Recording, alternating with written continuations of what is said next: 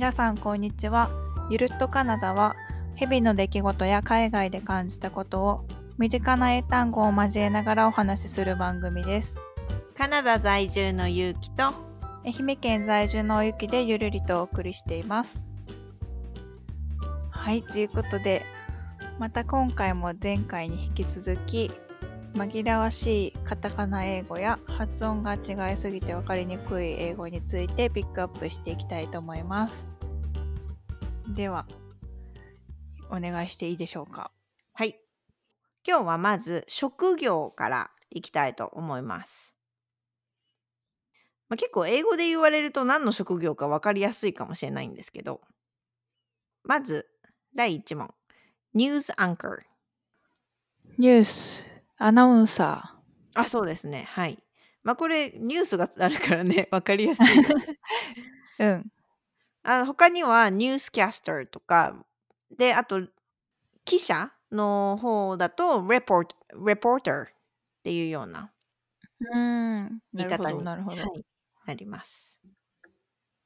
で続いて flight attendant なんて言うんだっけ ?CA? あそうそうそうそうキャビンアテンダンキャトの略ビンアテンなダントか。そうね。うん、スチュワーデスさんまあ客室乗務員う。のことですあ、スチュワーデス、そうだね。なるほど。じゃあ次はえっとちょっとこれ英語から言うとわいろんな言い方がありすぎるので日本語の方で言ってみたいんですけどタレントこれを英語で言うと英語で言うとってえ 難易度高いな。そう。でね、結局、な結局っていうか、これ言いづらいですよね。うん。その日本語のタレントさんって、いろんなことができる人のことを言ってると思うので、うん。それを職業で英語で表そうと思うと難しいんですよ。うん。難しい。まあ、タレントってね、その才能っていう意味の英語なので、はあ、はあ、はあ。なので職業にして言う時英語でタレントっていうのを言いたい時にはもうその人の職業を明確に言ってあげるような表現になります。例えば TV スターとか actress、comedian とか singer とかね。まあはっきりと言ってあげる方が分かりやすいかなと。なるほど。で続いて、まあ、ちょっとタレントと似たような感じなんですけどセレブ。これをセセレブ。これを英語で言うとっていうことなんですけど、うーん、まあ職業というか、なんでしょう。そうだな。何？どういう人をイメージする？加納姉妹とか。わかりますわかるよ。それで、これは、まあ、こう、お金持ちっていう意味で使うので、で、それを英語にすると、まあ、filthy rich とか well off とかいうような表現になります。なるほど。で、あの、セレブっていうところからのセレセレブリティうんっていう。単語をイメージするかもしれないんですけど、で、これももちろん使えるんだけど、この万人が知ってる有名人にしか使えなくって、ああ、なるほど。うん。姉妹はいいんだ。他の姉妹は OK。万人が知ってる有名人だから。なるほどね。でもちょっとなんか例えば豪華な振る舞いをして、おうん前セレブやなみたいなんとか、ああ、なるほど。近所の、あの、ちょっといいお屋敷の人はダメなんだ。まあ万人が知ってればいいんですけどね。はいはい。なるほどね。であと物に対しては使わないかな。そのセうーレブうん、うん。なるほど。はい。なのでちょっとここは注意が必要です。はい。はい。では次は仕事とか会議とかビジネス用語に関するカタカナ英語をクイズにしていきます。はい。では、ラップトップ。はい。ノートパソコンですね。はい。まあ、ラップが膝で膝の上にこう置くっていうところからだと思うんだけど、あの、ラップトップでノートパソコンです。なるほど。で、えっ、と、続いて、これアメリカ英語とイギリス英語でちょっと言い方が違うんだけど、アメリカ英語では outlet で、イギリス英語では socket と言われています。アウトレットって聞いたらアウトレットモールとかそういうのを想像してしまうけど。うん、そっちも、そっちもね、アウトレット。うんうん。ソケットって聞いたらコンセントそうです。コンセントのことですね。うんうんうん。で、えっ、と、続いて、タッチタイピング。タッチタイピング。タイピングはタイピングだから、ブラインドタッチ。そうです。ブラインドじゃないんだね。そのブラインド自体がちょっと目が見えないっていうこの盲目の方とか視覚障害があるような人に当たるのであまり使われないんだと思います。なるほど。うん、で続いてヘッドセット。ヘッドセットはヘッドセットだけど、なんだろう。うーん、イヤホン？でもうわかるよねこうつけてるそう想像してるものは多分一緒だと思うんだけどあの、うんそうヘッドホンのことです。ヘッドホンね、そうだね。イヤホンはイヤフォンとか、まあ、そのまま同じかイヤーバッズって最近言われてます。なるほど。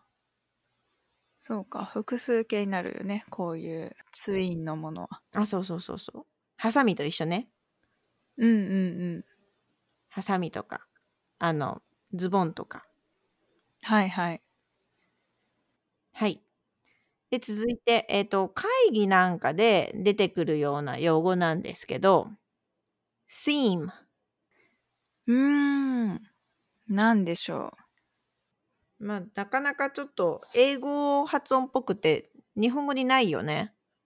てか発音自体自体がないしねこの th の t っていう発音が。う。そうだね。うん。えっと日本語で言うとテーマっていうことです。あー、なるほどね。テーマね。はい。なるほど。てじゃなくて th の theme になります。なるほど。あれかと思った。SE のシームレスみたいな。シームかと思った。あー、シームレス？縫い目とか？シームって。それはね、えっ、とね、th じゃなくって、s で始まる方の seamless。すうん、そう。すこれ、これもね、日本語にない発音だから難しいよね。うん、難しい。そう、これも聞き慣れないとね、すとすの違いはなかなか難しいものがあるかもしれないんですけどね。うん。はい。では続いて。brainstorming。ああ、ブレストだから、うん、そうそうそうそう。ブレスト、ブレスト。ブレストでいいか。ブレストでいいよ。おおなるほど。えっ、と、トピあるトピックに対して、話題に対して、みんなで意見を出し合うことをブレストっていうよね。うんうんうん。アイスブレイクとか塗ったりする？アイスブレイイク。あの、頭のやつでしょ？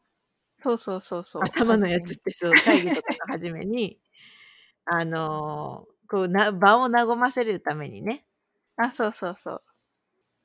あアイスブレイカー questions とかね。うーん、なるほど。うん。大体天気のこと言ったり、最近何してたのとか、ホリデー何したのみたいな。でもあんまりパーソナルなことに関しては、ちょっとね、うんうんうん。突っ込みすぎるとあれだから、まあ、当たり障りない話ね、なるほどねしま。すよね。うんうん。オンライン飲み会とかでね、一番最初の会話、なんていうかな、アイスブレイクみたいな時に、こう、何を飲んでるのかっていう話をよくするんだけど、おー、それめちゃくちゃいいね。あ、本当？うん いや、そういうなんかあるのかなと思って。天気天気。もう基本的にみんな天気だね。天気とか寒いねとか。ああ、なるほど。うん、私はちょっとあの、何、オンライン会議っていうのをこっちでやったことはないから、うんうんあの、うん。わからないんだけど、でも、あの、初対面の人とかと会った時うん。うーん、まあ、もう、ほぼほぼ天気だね。確かに、天気のイメージめっちゃあるわ。うん。はい。では、えっと、次は文房具にまつわるカタカナ英語についてです。まずは、メカニカルペンソメカニックな鉛筆は、シャープペンシル。そのままだよね。そうそうそう。もう、その想像力素敵よ。正解です。で、続いて、ボールポイントペン。おお、ポイントがあるけどボールペンか。うんうん、そういうこと。この辺分かりやすいよね。うん。はい。で、続いて、ステープラー。チキス。うん。まさにその通り。これなんか結構その、えっと、日本語と英語で違うっていうのでよく出てくるので、知ってる人もね、多いかもしれないんですけど。よく出てくるね。うん。続いて、ダクトテープ。おお、なんだろう。ダクトって筒みたいな？あ、そうそうそうそう。のテープ？うん。なんだろう。ビニールテープみたいな？そう、ダクト筒みたいなのを止めるのって頑丈だよね。うんうん。そういうテープを想像してもらうと、ガムテープ？そういうことです。おお、なるほど。日本のってさ、ガムテープこう、手で切れるやつ多いよね。うん、なんかそんなに頑丈なイメージはないけどね。うん、私が、まあ、こっちにももしかしたら手で切れるのあるのかもしれないけど、私が出会った中では、なんかやたら粘着力の強いグレーの濃いやつみたいな か、もしくはあの、あの、アマゾンかなんかでこうビーってし透明なんで粘着力が強いやつとか。あるある。たまうん。に、あの、頼んだ輸入並行品みたいな品物で、うん。もう全然取れなくて、テープが。そう。だから日本のあの手で切れるやつとかね、結構便利でいいなと思うけど。うまあ、ん。粘着性を取るのか、便利さを取るのかなのかもしれないけどね。そうやね。で、続いて、スコッチテープ。おお、スコッチ？スコッチテープ。でもまあ、テープで言うとセロハンテープそういうことです。はい。これスお。コッチテープのこのスコッチはブランドかああ、そうなんだ。もう、お酒しか出てこなかったから。なあれスコッチって言うんだっけ？あれなんだっけ？え、スコッチってあるよね、お酒あるに。よね。うん。いや、もうなんかお酒の名前が全然出てこなくなっちゃった今。ああ、もうそう。あんまり飲んでないから。飲んでないから、もうしばらくのすごいこと飲んでないわ。ま、あんなに毎日飲んでたのに。そうそう、スコッチウイスキーか。ウイスキーあ、だけそうだそうだそうのだ。イメージが強いけど、うん。テープもあるね、スコッチって確かに。うん。そうあそうその、う。チェックのパッケージっていうのかな。あ、なんか緑緑チェック？ああ、そう、緑チェックとか、黄色チェックもあるかな？あ、黄色チェックもあるっけ？うん。なんか私の中はイメージ緑だわ。うん、私も緑が一番強いかな。うん。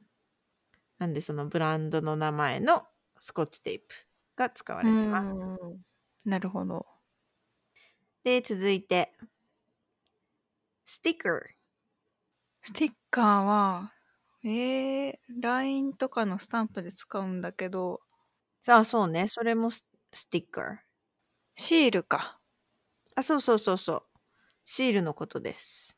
でもこれをシールを seal って言っちゃうと、あの、英語では密閉するっていう方の意味になっちゃうので、シールっていう意味の英語を言いたいときには、スティッカーを使ってください。あれだ、ステッカーか。あ、そうね。ステッカーって言うよね。言うよね。うん。言うね。あれなんでだろうね。あの、小さい時に貼る小さいものはシールで、なんだろう、バンドとかさ、なんかのブランドとかのシールはステッカーっていう気がする。ああ、そういう切り分けあるんだ。うん、私の中のニュアンスだけど。あ、確かに。スノーボードとかでも板にメーカーとかのステッカーを貼るんだけど、あれステッカーって言うけど、シールっては絶対言わないよね。そうだよね。なんかシールって言ったら、あの子供がさ、こう、ペタペタ貼るうんうんようなんとか、そうそうそう。なんかそういうイメージがあるね、確かに。そういうイメージがある。うーん。はい。まあ、でも、英語にすると、これはスティッカーなので。はい。で、続いて、cardboard。カードボード。ボードって聞くとホワイトボードぐらいしか出てこないんだけど。はいはいはいはい。そうね。うん、これ、これ、そう、cardboard ってこれ、続、あの、スペースなしで続けての一時だから。ああ、そあの、cardboard box とか。う。ボックス。うん。で、さっきのダクトテープを使うものなんああ、なるほど。だけど。段ボール。そういうことねなる。ほど。そっか。カードボードって言うんだ。うん。そうなんです。なるほど。はい、続いて。最後。スティロフォーム。スチール？うん、そうそうそう、スティロフォーム。これ、あのー全部が、えっと、カタカナ英語じゃないんだけど、前半漢字なんだけどね、ちょっと。なんだろこれね、それこそ、カードボードの段ボール箱の中にちょっと入ってることもある。う。あ、発泡スチロール。あ、そういうことです。はい。なるほど。え、何？後半の、あ、フォフォーム、フォーム。スティあ、フローム。ォームか。うんなるほど。いや、発音が違うと難しいな。うん。発泡スチロールのポーも泡って書くしね、漢字で。ほら。ああ、そうだね。フォームって泡じゃん。うんうんうんうん。なるほど。まあ、というような感じで、こう結構日本語と似たようなのもあれば、ちょっとイメージ、んなんか全然違うのもあれば、いろいろなんですけど、まあ、こういう違うのもあるよっていうのを覚えておくといいかなと思います。はい。ありがとうございます。はい。では、続いては、これなんていうのコーナーです。今回は私が英会話をしていた時に、買い物の話をしていた時に出てきた2つをピックアップしてみました。1つ目は、私はよく大街道や銀天街という商店街で買い物をします。ということで、まあ、どこで買い物をしているのかっていうのを聞かれてこういうふうに答えようとしたんですけど商店街っていうのが分からなくなって言えなかったですこれはどうやって言ったらいいでしょうか？はい。一例として、I often go shopping in shopping district called 大街道 or 銀天街。ということで、今、ショッピングディストリクトっていうので、えっと、ショッピングエリアっていうような言い方にしました。で、これがもう完全に商店街っていうそのアーケードみたいなになってれば、ショッピングアーケードも使えるし、で、その、その、なんて言うんだろう、道？ストリート、その道だけっていう時には、ショッピングストリートも使えます。うーん。なるほど。の大街道とか銀天街って言ったらもうね、めちゃくちゃ愛媛県松山市なんですけどね。そうなんです。まあ他に、全国他にこう大街道銀天街あるのかな？あるよ。あるの？あのなんなら隣の県の香川の商店街は確か日本一長い商店街だった気がする。あそうなの？あでも名前は違うでしょ？大街道近辺街あ、ごめんごめん。うん。名前は違う。うんうん。あびっくりした。大街道名前名前も一緒なのあ、そう。名前は違うんだよね。うん。あと、今治の商店街は銀座って名前がついてる。あー銀座は多いよね。あ銀座は多いかもね。ねあの東京に戸越銀座とか。あるし。銀座はなんまあ似てんだろううん多いイメージで、えっと、今よくっていうのを often を often を使って表現したんですけどまあ多い頻度が高い順に言うと always がこう常にとかいつもっていうのでで次が次に当たるのがこうよくの often でその次がまあ時々っていう時には sometimes で、まあ、めったにないけどあるよなっていう時には rarely で全くないよっていう時には never が使えますうんうん。なるほどね。で、えーもう一つの文章は、100円ショップは好きかって聞かれたんですけど、私は、100円ショップは嫌いじゃないけど、余計なものを買ってしまう時があるので気をつけてますっていうことを言いたかったんですけど、余計なものって何て言ったらいいかなっていうのが分かんなくて詰まってしまいました。はいはいはい。これはどうでしょはいまあ、直訳するしようとするとちょっと難しくなっちゃう。で、えっと、今回ちょっと文が長いので、えっと、2文に分けました。で、えっと、I like 100 yen stores, but not a big fan of it. They offer so much great deal product, so I have to be careful not to buy unnecessary things. ということで、えっと、余計なものっていうのを、まあ、必要ないものということで unnecessary things と表現しています。うなるほど。でまああの嫌いじゃないけどっていうのを、まあ、not a big fan of it うんとか、であいいねと他かっこいい。このあのちょっとこあの英語特有の not a big fan なんかこうこなんていうの？えっ、とうんうん。リエゾンリエゾンはフランス語だよな。えっと あの音と音がつながって聞こえるやつね。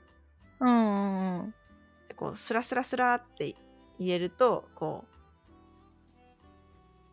スムーズに聞こえますよね。ねえ、それがね、言えるとかっこいいなと思うんだけど。自分でこう繰り返しながらもうそこだけ10回繰り返して言ってみる Not a big fan of it からこう Not a big fan あのいいろんな音を全部をよ読もうとするとどうしてもスラスラって読めないのであの抜け落ちてる音があるんですよ英語でも。でもその聞こえる音だけ拾って言うと言いやすいかな。なるほどね。音楽を聴いて歌詞をこう真似ようとするんだけど、全然うまくいかなくて。あれはテキストでテキストとか文字で見ちゃうとどうしてもそっちを意識して全部読もうとしちゃうからあえて耳だけで聞いた方がスラって言えちゃう場合の方があるかも余計な情報が入ってこないからなるほどね。先にじゃあ耳だけで聞いて音を真似してみて。そう発音とかねこうそういうのをやりたい時にはそういう勉強方法もあるかなと思います、うん、なるほどです。うん。やってみます。まあ、これもねあで何？相性があるからやってみてね。自分に合うか合わないかっていうのはあると思うけどね。結構この自分に合う方法を見つけるのにすごい四苦八苦するんだけど、うんうん、うん。ゆうきはなんかある？私はねあのね文字だけがでできない派。人に言っときながらあれなんだけど音とかはそうなんだけど、うん。音を繰り返して読むのはいいんだけどでもそれを聞いてそれを覚えることができないから頭で考えたい派なんですよ。めず珍しくなのかそうじゃないのかわからないんだけど、うーん。うん、あじゃあかあんまり書いたりしないんだあ違う書きたいのよだから。あ書きたい方？なるほど。む耳で聞いて書いて言って目で見ててしたいんですよね。耳だけでこう聞いて音は拾えて話せるっていうのがあってもこう頭に入ってきて覚えられないんでその一瞬でも一瞬だけでも覚えられないんですよね。うんうんうん。それに気がついたのはもうフランス語を勉強してる時なんですけど、ああそうなんやうん、そう全くゼロから勉強する時に何の知識もない時にフランス語だけブワーって聞いても何も分かんなくてない一音もひ音が拾えなくて。でそういう時にはあやっぱこうテキストというか文字があるとこうつながりが持てるなって思思ったかな。うーんなるほどね。でもこれも段階を上げていってじゃあちょっと音が分かるようになる？うん。音が拾えるようになると自分でこうインフォメーションをこう頭から出すっていうのも必要になってくると思うんで今は全部を見るじゃなくてちょっとあえて見ない部分も出てきたかも。だからそのうん。自分の話せる時、えっと、自分のその現時点でのレベルに応じた勉強の仕方っていうのはちょっと変わっていくかもしれない。うんうん。そうだよね。うん。なるほどいろいろ試しながらやっぱり自分に合ったもの今のレベルに合ったものを探すって感じだよね。はいということで今日はこんなところです。使った英語や単語はウェブサイトに掲載しています。ぜひ iTunes や Spotify などのポッドキャストで購読してもらえると嬉しいです。ゆるっとカナダでは質問を受け付けています。Twitter でハッシュタグゆるっとカナダまたはウェブサイトのお問い合わせフォームからお送りいただくと収録でできるだけ回答いたします。ぜひ送ってください。はい。では、またねー。またねー。